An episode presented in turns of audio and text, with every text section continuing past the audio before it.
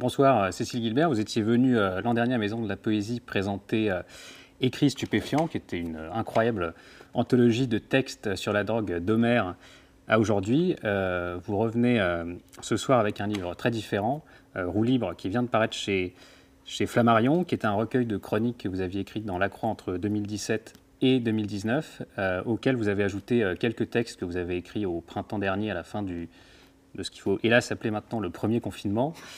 Euh, dans Roulis, vous parlez de... on pourrait dire que le fil rouge de Roulis, c'est une critique des différents conformismes de notre époque. Vous y parlez de sujets variés, sujets de société, littérature beaucoup, féminisme, art contemporain. Vous y parlez de vos plaisirs aussi, de ce que vous appelez vos dada. Euh, première question, euh, quel était votre euh, désir ou votre ambition quand en 2017 vous avez accepté de, prendre cette chronique hebdomadaire dans La Croix? Alors sur le moment, j'étais absolument enchantée d'avoir un espace libre, assez confortable en termes d'espace et de possibilité de développer toute une, liberté en fait. Et à vrai dire, je n'avais pas d'idée vraiment préconçue, je ne savais pas exactement ce que j'allais faire. il était clair que je ne pouvais pas euh, être redondante par rapport aux éditorialistes ou par rapport aux commentaires de l'actualité au sens euh, quotidien. Donc cette chronique hebdomadaire, je me suis dit que bah, j'allais, euh, j'allais vraiment en fonction de, mon humeur, de, ce que je pouvais lire de mon côté, voir, comme exposition, peut-être parler de choses dont on ne parle pas, ou, repérer des symptômes, parce que je pense que euh, malheureusement, quand on vit dans l'actualité quotidienne, au bout d'un moment, beaucoup de choses finissent par créer des symptômes hein, dans cette répétition, dans ces, abcès de fixation sur un certain nombre de choses. Et évidemment, même si tout ça a pris beaucoup d'ampleur euh, depuis 2019, hein, et puis même depuis ces derniers mois, en fait, il y avait déjà des choses euh, très frappante euh, sur effectivement l'importance des réseaux sociaux, les crispations des débats culturels ou multiculturels, une forme d'intolérance qui montait, enfin bref, tout ce qui pouvait aller à, l'inverse de la liberté. Donc je, trouvais que c'était pain béni finalement. Il y a quelque chose qui m'a frappé en, relisant ces, chroniques que j'avais lues à, l'époque, c'est que ceux qui vous connaissent savent que vous êtes un, esprit frondeur qui aimait bien croiser le, fer. Euh, mais ceci étant dit, euh, dans ce livre, vous restez toujours dans les limites de la, j'allais dire, de la courtoisie et de la raison. Vous partez pas dans le, pamphlet ou la, ou la polémique. Est-ce que c'est parce que vous jugez que notre époque est suffisamment euh, délirante comme ça et que le devoir justement aujourd'hui d'un écrivain, d'un intellectuel, est d'essayer de remettre un peu de raison dans ce foutoir oui, bah, justement, comme nous vivons dans un monde de polarisation extrême, d'hystérisation des débats sur un certain nombre de chaînes, euh, sur ces fameux réseaux, etc. Je pense qu'évidemment, il n'est pas question de, partir dans, Et puis, de toute façon, je n'ai pas de position qui, nécessiterait euh, d'aller euh, sur l'insulte. Je pense que justement, c'est un signe de faiblesse d'insulter son adversaire ou, son, ou les gens avec qui on n'est pas d'accord. Donc oui, je pense que le rôle d'un intellectuel et même de tout esprit, ou même, même, d'un journaliste, est de discriminer, faire ramener de la raison et surtout développer des arguments examiner les arguments et puis essayer de raisonner, raison garder au milieu du, brouhaha. Il y a quelque chose qui m'a frappé, un paradoxe qui m'a frappé dans ce livre, c'est que vous faites souvent l'éloge de la singularité et en même temps vous, argumentez, c'est donc pour convaincre. Et dès le début du livre, vous mettez en exergue cette phrase de Ponge J'ai le sentiment que les autres ont raison de n'être pas de mon avis, de n'être pas moi et de ne pas m'accepter tout entier. Alors est-ce que c'est pas mission impossible, euh, comme dirait Tom Cruise, de vouloir cultiver sa singularité tout en, voulant accroître son, audience? je ne cherche pas à accroître mon audience, mais euh, comment dire J'ai l'impression déjà quand j'écris, je ne parle pas des chroniques, mais en général, si vous voulez, j'ai l'impression qu'écrire, c'est un peu donner, forme à un désaccord avec euh, la société, ou avec la doxa, avec l'opinion commune, l'opinion courante.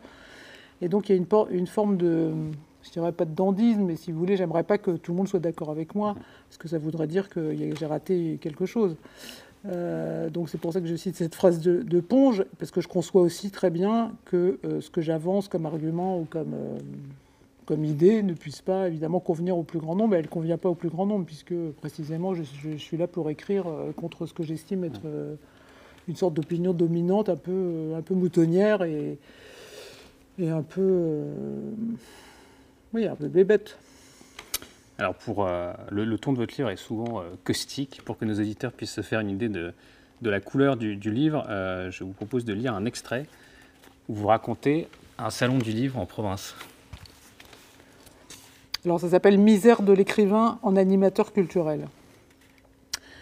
L'arnaque est toujours la même.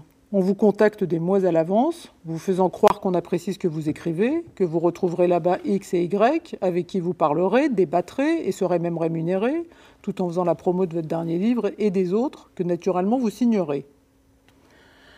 À la fois flatté par tant d'égards et la perspective de rencontrer des lecteurs, séduite par un week-end au vert et les charmes à venir de l'auberge du Cheval Blanc, comme des ripailles à l'ancienne qui appréciait tant le défunt Jacques Chirac, vous acceptez.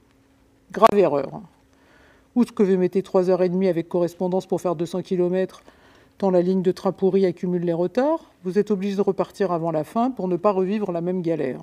Entre-temps, vous découvrez que vous ne figurez pas sur le programme, niet de causerie est donc caché, que X et Y, pas fou ni con, ont décliné, que les organisateurs n'ont jamais lu une ligne de vous, les notables du cru pas davantage, et qu'à la place de l'hôtel vintage, ces gens qui se piquent de culture et d'âme vous ont logé dans un cube à nom anglo-saxon en bord d'autoroute, accessible seulement par carte magnétique. Il pleut. Vous vous couchez déprimé. Vous êtes coincé comme en prison. Demain sera un autre jour et fatalement il arrive. Il pleut toujours. Vous entrez dans un hall et cherchez votre table parmi les auteurs, majoritairement du coin ou y possédant des résidences secondaires, ce qui explique la présence massive d'ouvrages sur l'histoire régionale et les produits du terroir, mais moins la vôtre. Vous trouvez enfin votre place, mais pas vos livres. Le dernier, paru trois semaines plus tôt, n'est présent qu'en cinq exemplaires, car la gestion des titres a été confiée à la maison de la presse locale, qui apparemment ne lit pas les journaux. Vous vous surprenez donc à prier pour que ne se présentent pas trop de lecteurs potentiels, aussi désespérants qu'absurdes. Vous écoutez d'une oreille distraite les discours d'officiels qui s'autocongratulent sur votre dos de prolo des lettres. Les micros grésillent, le people de service qui bien entendu préside le jury du prix must de tout festival, est en retard lui aussi à cause du train. Faute de lecteurs qui n'achèteront rien parce qu'ils ne vous ont pas vu à la télé, vous contemplez les plantes vertes. Mieux, vous devenez vous-même une humble plante verte. Consolation, savoir que vous regagnerez bientôt votre solitude chérie pour vous venger par écrit de toutes ces misères. C'est un thème qui revient souvent dans Roue libre, celui du statut de l'écrivain aujourd'hui. Euh, est-ce que vous pourriez nous, expliquer quelle différence vous faites entre écrivain et auteur Et euh, pourquoi est-ce que dans le monde de l'édition aujourd'hui, on ne parle quasiment plus que d'auteur et euh, de plus en plus rarement d'écrivain alors la différence que je fais entre écrivain et auteur, c'est que pour moi, tous les écrivains sont des auteurs, mais d'abord tous les auteurs ne sont pas des écrivains. Donc les écrivains, c'est ceux qui font quelque chose avec la langue, alors, ou qui font quelque chose de très très fort, euh, au sens où Proust disait que toute littérature est écrite dans une sorte de, langue étrangère, et donc là, il y a une vraie, euh, une forge du style, d'une sorte de nouveau langage, bon, ce qui n'est pas donné à tout le monde, mais ça peut arriver quand même, il en arrive quelques-uns par siècle. Mais disons, pour euh, simplifier, que tout, tout, écrivain fait quelque chose avec la langue française, s'en sert comme comme d'une pâte, d'une matière, euh, avec gourmandise, avec euh, sensualité, avec art, avec soin, etc. Et les auteurs se contentent de signer des livres, ce qui est très différent, et ce qui est euh, le sens étymologique d'être auteur, hein, en fait, c'est auctoritas, c'est celui qui signe. Alors c'est vrai qu'on constate, mais ça fait, ça fait longtemps, je pense, hein, que, effectivement dans les maisons d'édition, on parle des auteurs. C'est plus simple, comme ça on met tout le monde dans le même sac et il n'y a pas de jaloux. Il y a un genre littéraire dont vous vous moquez un moment dans votre livre, c'est celui de l'exofiction. Euh, les biographies euh, romancées, euh, genre littéraire que Nabokov appréciait, puisqu'il disait c'est la pire sorte de littérature jamais inventée. en quoi est-ce là aussi un symptôme de l'époque que ce genre littéraire se, développe de, plus en plus? Alors oui, c'est toujours intéressant de, regarder un peu euh, ce qui se fait, parce qu'en fait, ce sont des symptômes et ça, dit quelque chose forcément, et on peut repérer dans, la production littéraire des tendances, hein, comme il y en a dans la mode, euh, comme il y en a pour la, coupe des vêtements ou la hauteur des jupes, euh, en fonction des saisons, sauf que là, c'est vraiment qualitatif et non pas quantitatif comme dans la mode quand on raccourcit ou baisse les jupes, mais il y, a, plusieurs tendances. Bon, parmi ces tendances, vous soulignez à juste titre que l'exofiction, alors ce qu'on appelle l'exofiction, c'est ce qu'on a voulu opposer à l'autofiction, c'est-à-dire euh, la fiction d'autrui, des, autres. Euh, donc il s'agit en général de raconter la vie de quelqu'un d'autre, en général une personnalité, alors pas forcément historique au sens du roman historique, mais disons une personnalité culturelle, parce que c'est surtout ça qui, émerge beaucoup depuis plusieurs années. Euh, alors ça correspond à plusieurs choses. Je pense que d'une part, les, lecteurs sont toujours friands de la vie des autres, hein, d'autres vies que la leur. euh, surtout qu'il y a des vies intéressantes, évidemment passionnantes, mais qui ne sont plus prêts à faire ce qu'ils faisaient dans les années 70 ou 80, c'est-à-dire lire des grosses biographies ou des choses euh, trop, trop détaillées avec des appareils de notes. Tout ça prend du temps, c'est bon, trop volumineux. Alors ils aiment bien lire des portraits, euh, et d'ailleurs c'est un genre aussi, la biographie, qui, dérive dans le portrait plus court. Hein. Et ils aiment aussi lire des exofictions, c'est-à-dire les livres, des vies romancées, disons. Mais ce qu'ont de particulier ces autofictions, c'est qu'en général, euh, les auteurs ne se contentent pas de raconter euh, de façon plaisante ou romanesque, si vous voulez, la, vie des individus en question. En fait, souvent, il y a une, il y a une sorte de, On impose sa subjectivité à l'intérieur de ces fictions dans la mesure où les auteurs sont toujours obligés de justifier d'une certaine façon pourquoi ils s'intéressent à ce sujet. Donc en général, bon, ils ont peut-être euh, une histoire particulière avec ce thème, où ils essayent de créer des liens. Euh, donc il y a beaucoup de fiction qui se développe. Alors moi, ça m'interroge parce que d'une part, je m'aperçois que euh, ces, exofictions, en fait, sont, limitées sur des périodes de temps assez courtes. Hein. En fait, en général, c'est l'histoire culturelle du XXe siècle, un petit peu le XIXe, ça pourrait être dans la bohème artistique du 19e, mais enfin c'est assez rare qu'on remonte plus loin. Mais de toute façon, euh, d'une certaine façon, c'est assez rare qu'on que, remonte plus loin euh, sur, les siècles, disons, euh, je dirais, de l'Ancien Régime très révolutionnaire. Donc c'est... Voilà, il y a ça. Et puis, euh, quelle était la question? Oui, pourquoi? Je me souviens plus. Enfin, c'était voilà, l'idée en quoi c'est symptomatique, peut-être d'une certaine oui, paresse aussi. De... C'est symptomatique parce que euh, en littérature en général, même si la littérature est historiquement, on peut développer, euh, disons, pour aller vite à partir du 19e siècle et la, le, grand le grand épanouissement du, roman, disons, en France, etc., c'est qu'en fait, en général, les, écrivains se font tout un travail. Il y a les écrivains d'imagination, mais, il y a aussi des écrivains qui, remontent. Il y a toujours une part de, mémoire, de, mémoire, si vous voulez, dans la littérature française. C'est une grande, tradition, hein, depuis Chateaubriand, en passant par Proust.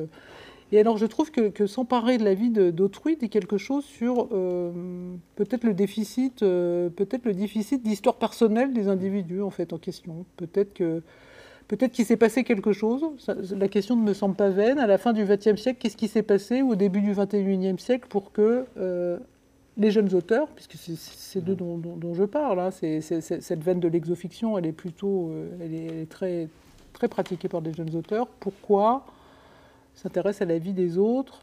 Moins à leur propre vie Est-ce qu'ils ont l'impression de ne plus pouvoir vivre historiquement quelque chose? Mais c'est très, très fort. Je, ne leur jette pas la pierre, hein, attention.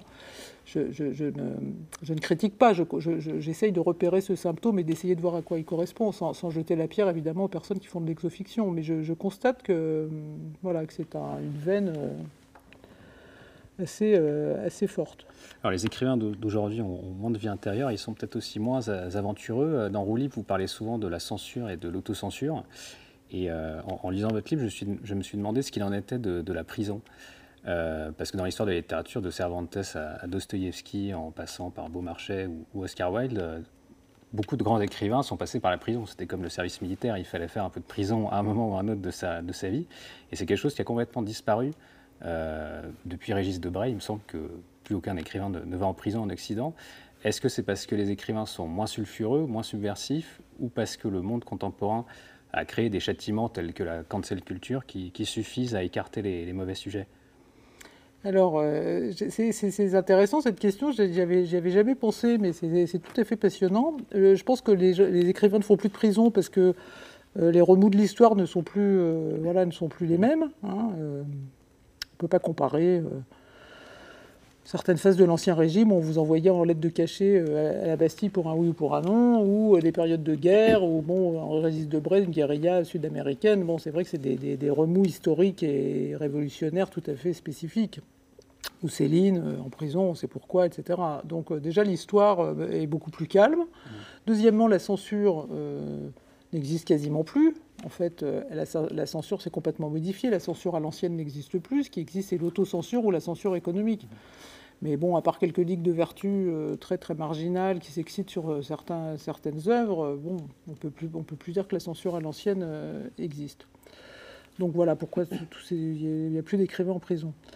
Ceci étant, il faut parler des formes de censure euh, d'aujourd'hui, c'est-à-dire de cette censure idéologique, euh, la cancel culture. Bon, la cancel culture, j'ai pas l'impression qu'elle est trop trop développée en France, mais enfin bon, on voit bien que ça importe d'outre-Atlantique toute une série de, de comportements euh, qui, au nom du droit légitime de, défendre les minorités, si vous voulez, basculent complètement, renversent la vapeur et veulent euh, effectivement euh, incriminer des pans entiers de l'histoire culturelle rétroactivement, euh, comme si l'universalisme n'était pas, pas, un produit historique. donc bien sûr qu'il y a une nouvelle censure.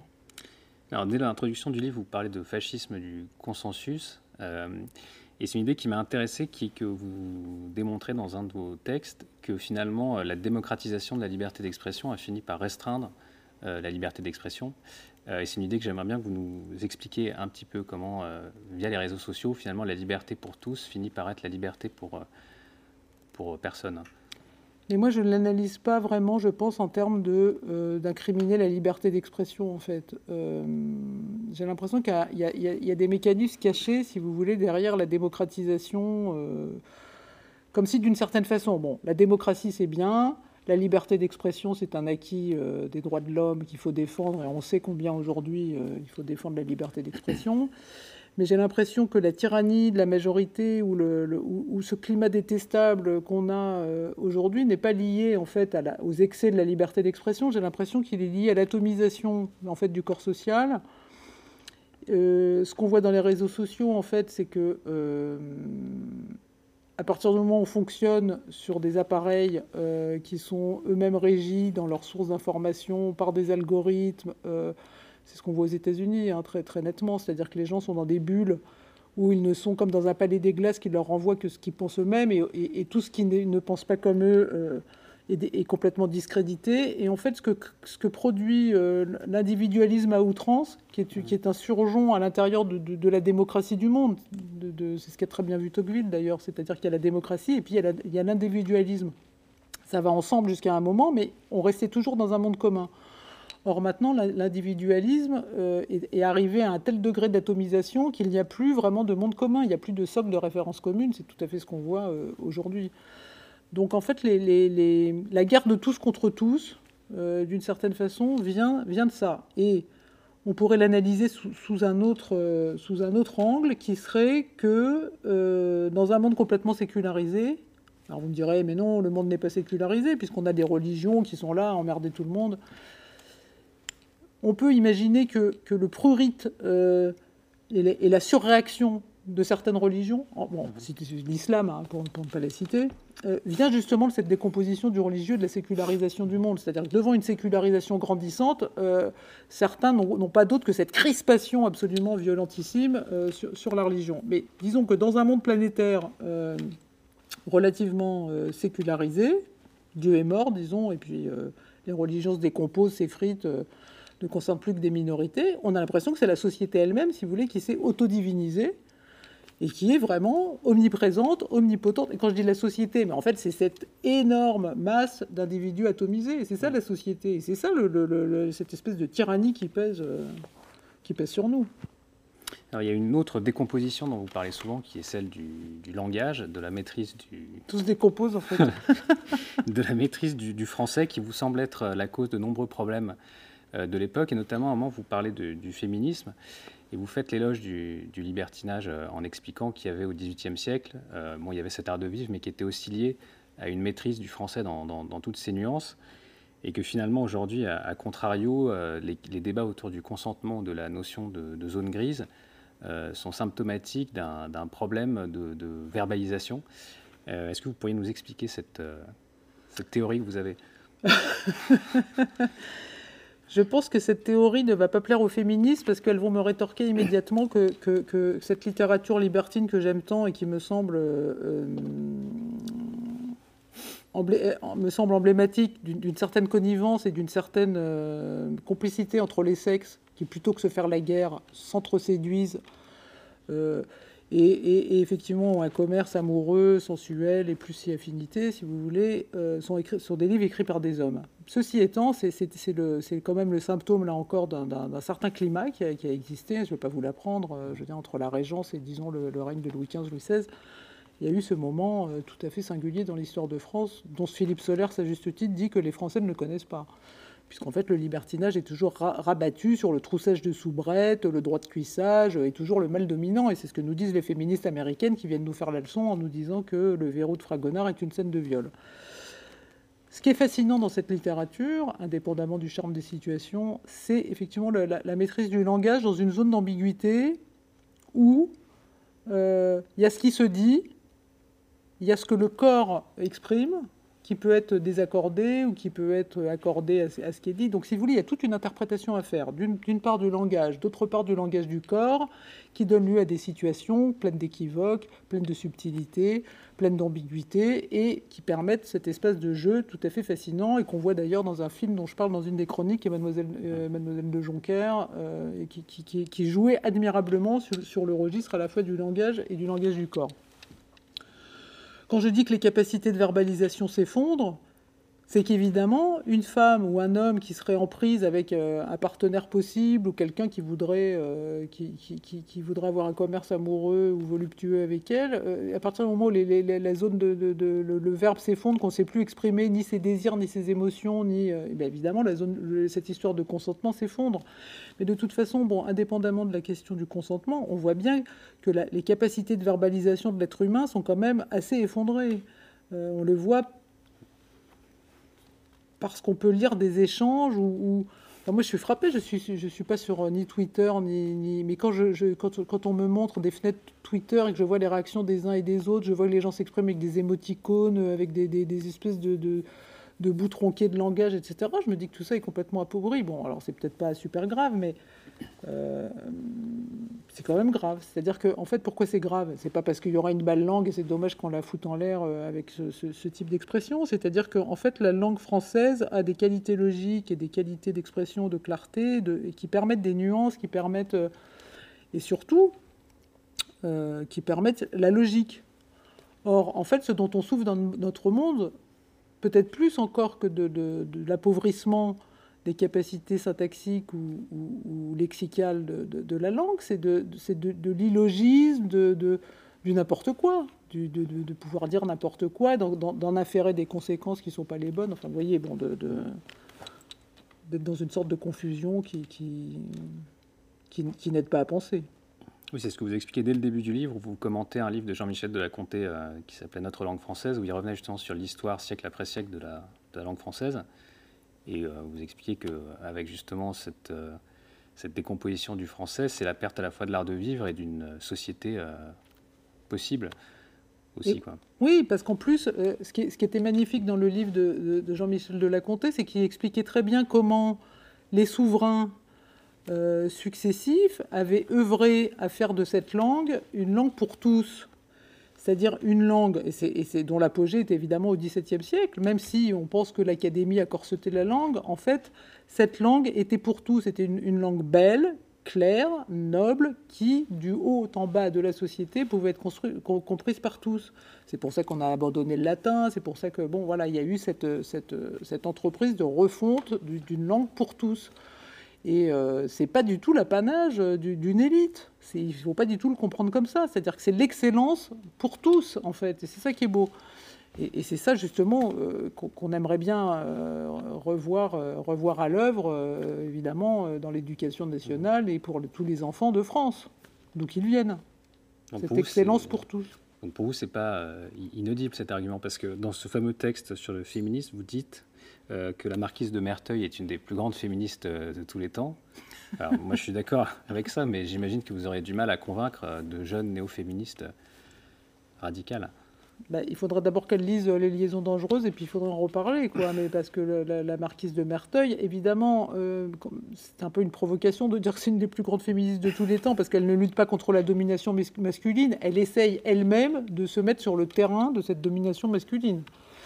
Donc, euh, est-ce que c'est bien, est-ce que c'est pas bien? Bon, en, attendant de foutre en l'air la domination, moi je pense qu'il faut euh, évidemment euh, œuvrer pour détruire certaines formes de domination, pas seulement masculine, hein, aussi raciale, économique, bon, beaucoup de choses. C'est pas que je veux, si vous voulez, je c'est compliqué, ça ne va pas être facile de l'expliquer dans le cadre de cette conversation. C'est-à-dire que je suis à la fois conservatrice sur un certain nombre de choses, mais je ne suis pas fixiste. C'est-à-dire que je vois qu'il faut qu'il y ait des choses changent et je, suis d'accord.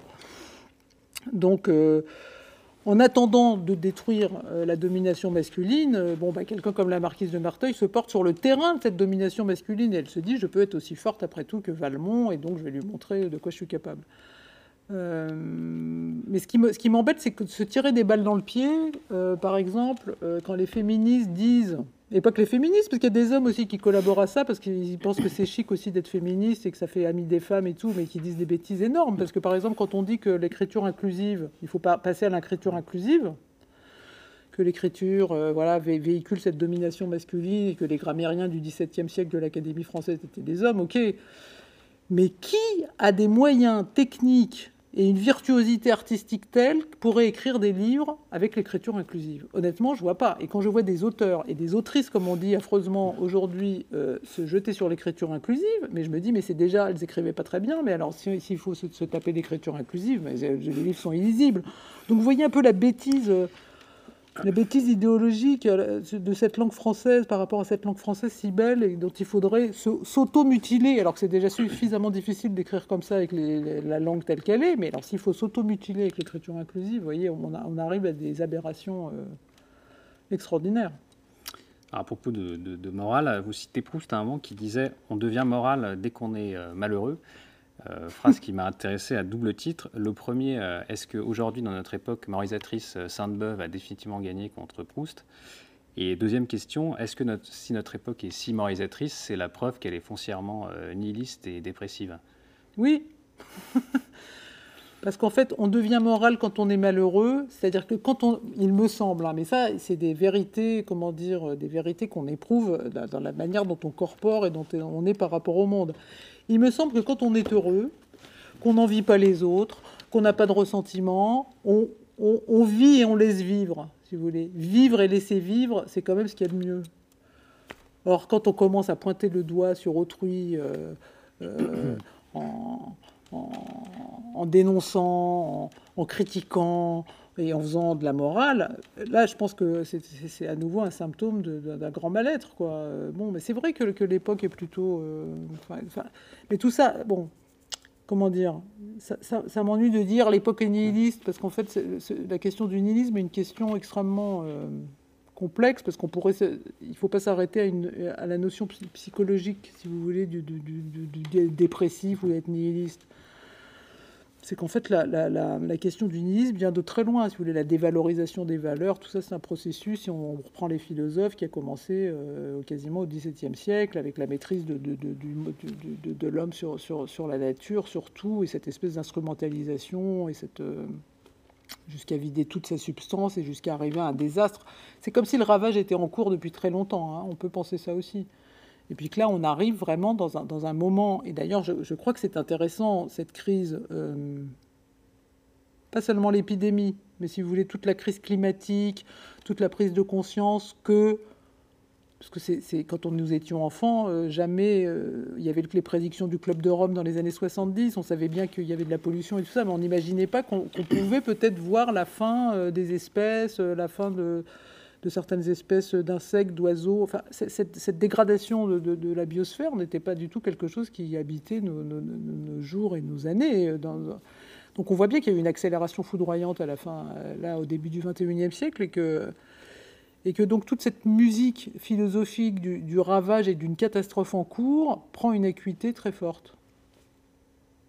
C'est intéressant ça, parce que bah, ça, donne effectivement envie de, pas seulement de relire des philosophes importants, mais de, vraiment réfléchir à ce qu'est cette, question du nihilisme qui dépasse, euh, si vous voulez, le, déprimisme d'un Welbeck ou de je sais pas qui. Oui, Welbeck, quand vous dites qu'il fait ses tristes choux gras de cette, de cette ère du temps. Et c'est vrai que le fait que l'époque ait élu Welbeck comme, euh, comme mascotte n'est pas très bon signe sur le, ben, ça prouve que le, truc est dominant, c'est-à-dire que Welbeck est un extraordinaire euh, euh, entomologiste, observateur, euh, symptôme lui-même de, de, de, ce qui saisit, pas seulement nous, Français, ses contemporains, mais de ce, qui, de ce qui saisit la planète. Donc oui, il est un bon...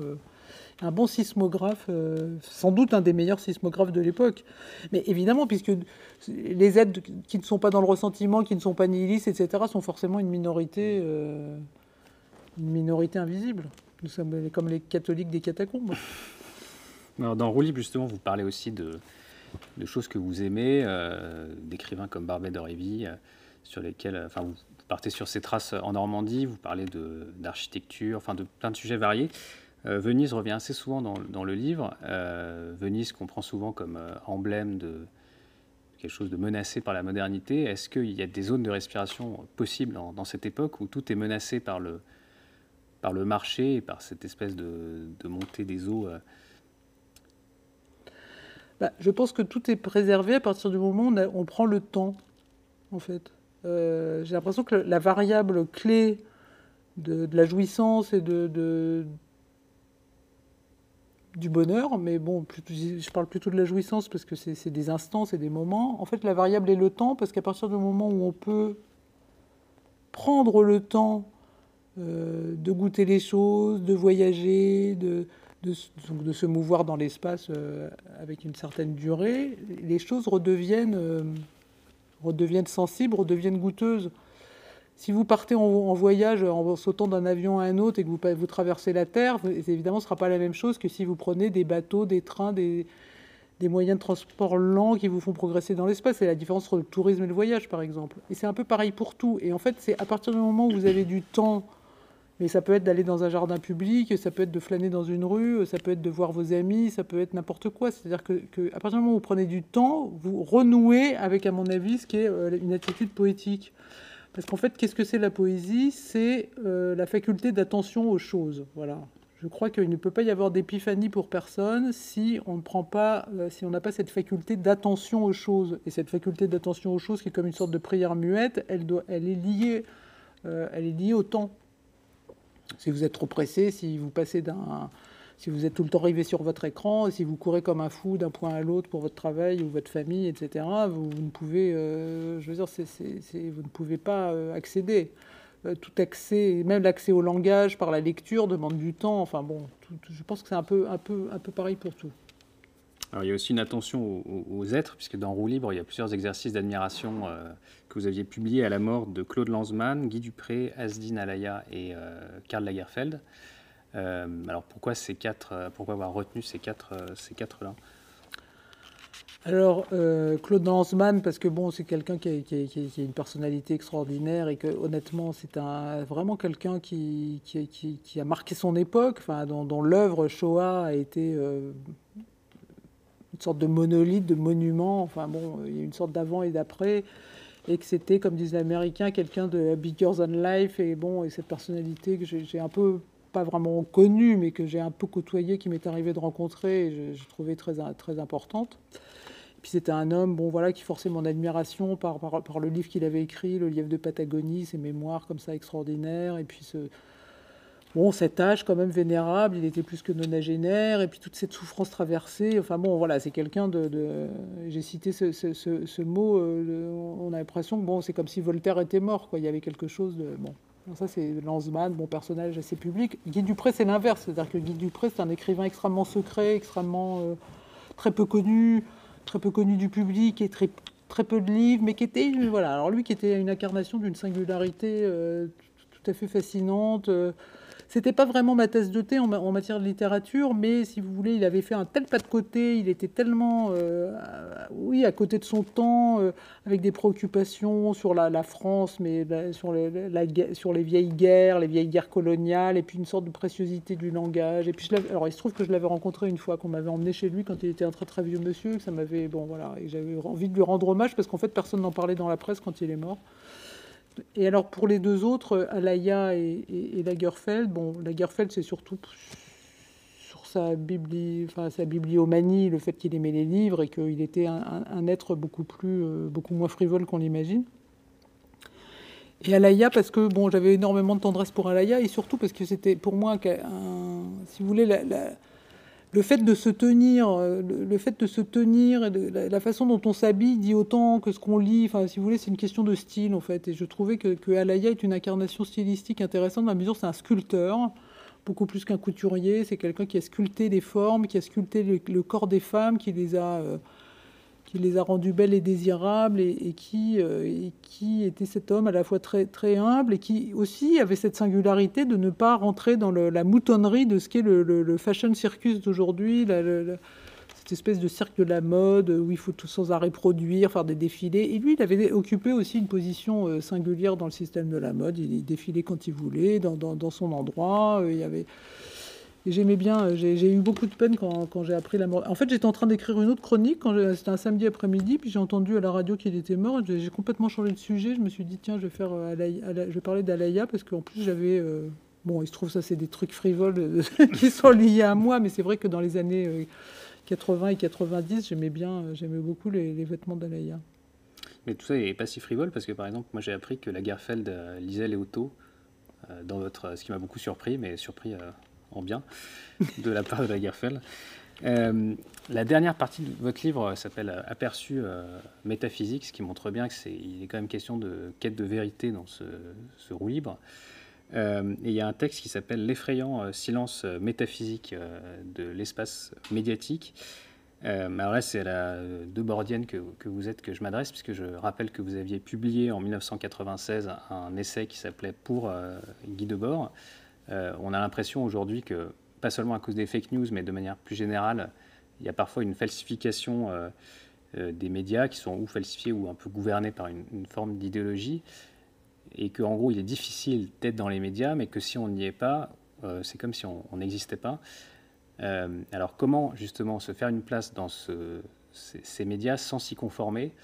Euh, voilà, Est-ce qu'il faut ruser? Est-ce que Roue Libre peut être lu comme une sorte de manuel d'autodéfense dans ce... Écoutez, là, je crois pas, mais comment dire c'est une question difficile parce que c'est vrai que ce qui n'existe pas dans l'espace médiatique n'existe pas tout court d'une certaine façon il faudrait être plus curieux, il faudrait attirer l'attention sur des choses qui ne sont pas forcément euh, voilà, en pleine visibilité. Donc il faut, il faut que, Je crois que c'est une question de probité intellectuelle. Il faut que les, gens qui, peuvent avoir une petite parole ou un petit espace d'expression soient, soient, moins moutonniers. Parce qu'en fait, ce qu'on constate, c'est que souvent, euh, souvent, il y a une sorte aussi de, conformisme. Euh, vous le savez bien, euh, puisque vous, écrivez aussi sur les livres et que surtout vous en écrivez vous-même des livres, et vous savez bien qu'il suffit qu'un média parle d'un livre pour que tout d'un coup les autres se disent mais qu'est-ce que c'est, et puis euh, ça, se répercute. Euh, je pense qu'il y a un livre là par exemple qui est sorti cette rentrée littéraire euh, qui était complètement inaperçu. Et s'il n'avait pas été euh, sur des listes de prix, tout d'un coup, personne. Euh, je, pense, je pense à l'anomalie d'Hervé Letellier. Bon, c'était un livre qui était, qui était passé un peu à l'as, personne n'en parlait. Puis tout d'un coup, tout le monde en parle parce que justement, à un moment, il surgit. C'est comme si on se disait, mais on a raté une marche. Qu'est-ce qui se passe? Pourquoi on n'a pas vu ce livre? Bon.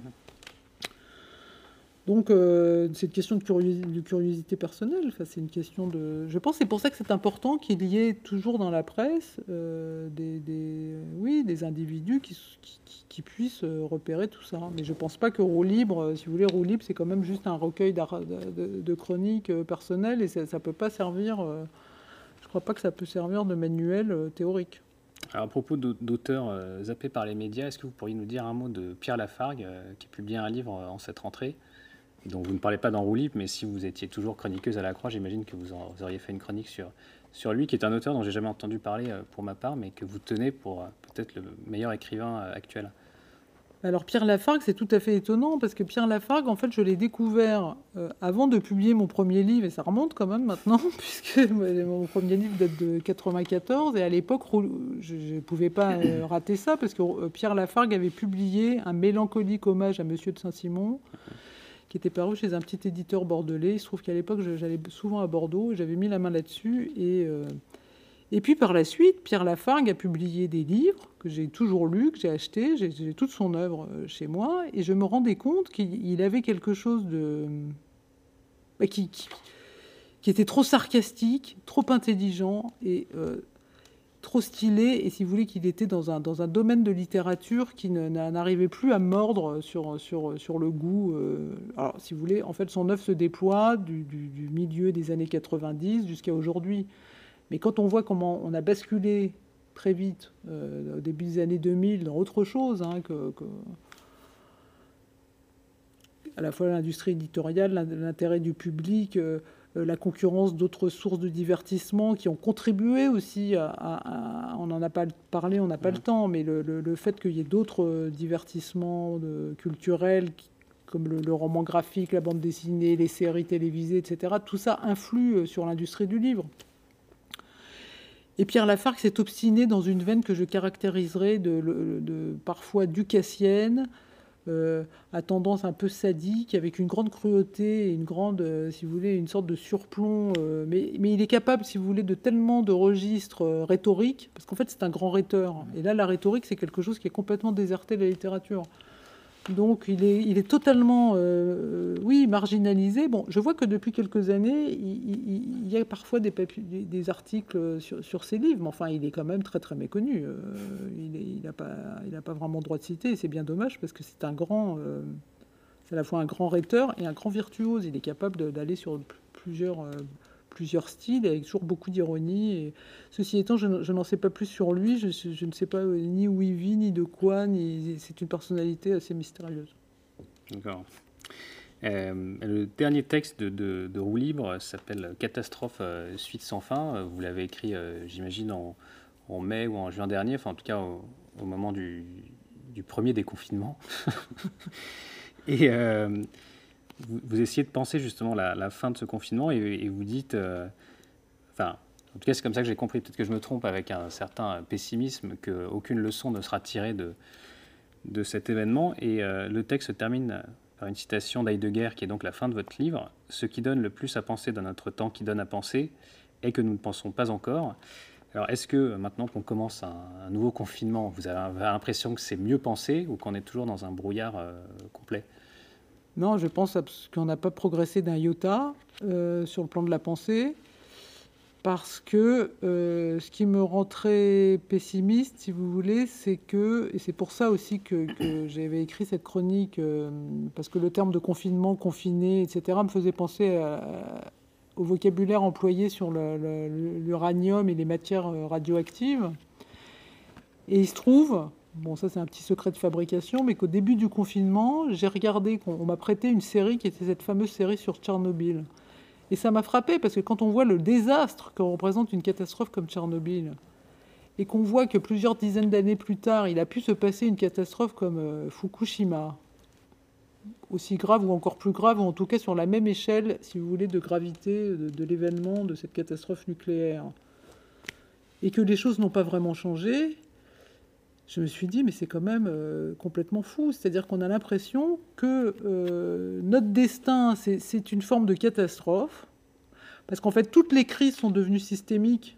Euh, et ce qui me fait dire que ce nouveau confinement et qu'on n'a rien appris, que rien ne progresse d'un iota, c'est que je ne sais pas ce que vous en pensez, mais on ne sait toujours pas, on n'a pas d'informations fiables à 100% qui nous permettraient de comprendre comment est né ce virus. Alors on va vous dire si c'est les pangolins.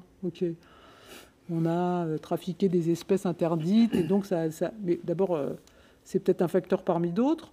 On ne sait pas ce qui s'est passé dans ce fameux laboratoire de Wuhan. C'est pas la peine de devenir conspirationniste ou complotiste pour se dire que ou une manipulation accidentelle ou une manipulation. Alors les complotistes diraient c'est une manipulation intentionnelle, etc. Mais on pourrait aussi imaginer que c'est une manipulation accidentelle. Enfin, si vous voulez, le spectre.